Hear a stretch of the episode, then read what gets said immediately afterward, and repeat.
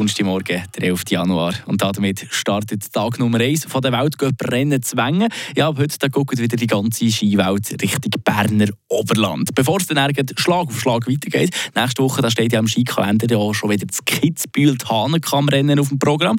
Und darum würde ich sagen, machen wir doch heute Morgen jetzt schnell zusammen den Vergleich. Welches von diesen beiden ist jetzt eigentlich das Krassere?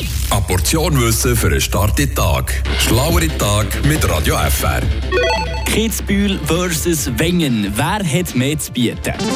Round one. Wenn wir hier anfangen mit den Annalen, das allererste Kräftemessen zu Kitzbühel hat 1906 stattgefunden. Damals aber noch nicht auf der Streif, wo heute Profis den Berg abbrettern, dann noch auf der benachbarten Fleck Alm.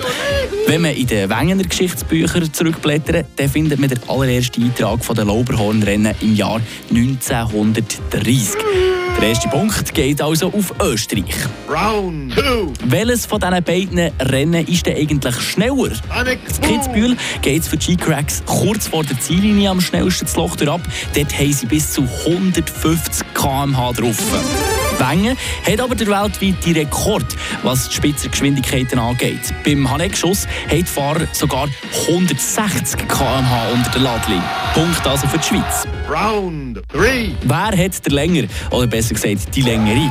Wenn das Wetter und alles mitspielt, dann hat Streif rund 3,3 Kilometer, wo sich die Athleten müssen jede Hundertstel Sekunde konzentrieren Zwängen beim Lauberhornrennen müssen die Skifahrer aber noch ein paar Meter länger Konzentration behalten. Ganze 4,5 Kilometer ist die übrigens längste Downhill-Weltcup-Strecke der ganzen Welt.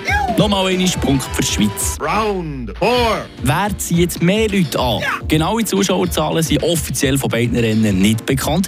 Das Kitzbühel geht man aber jährlich von 85'000 Leuten aus, die während diesen Renntagen vor Ort sind. Zwängen ist es unterschiedlich zwischen 60 und 70'000 Leuten. Damit ist unser Battle wieder ausgeglichen. Fazit also, einen klaren Sieger werden wir so schnell in diesem Duell also wahrscheinlich nicht finden. Klar ist dafür aber, beide Rennen gehören zu den anspruchsvollsten auf der ganzen Welt und werden sicher auch in den nächsten beiden Wochen wieder für einen Haufen Spektakel sorgen. You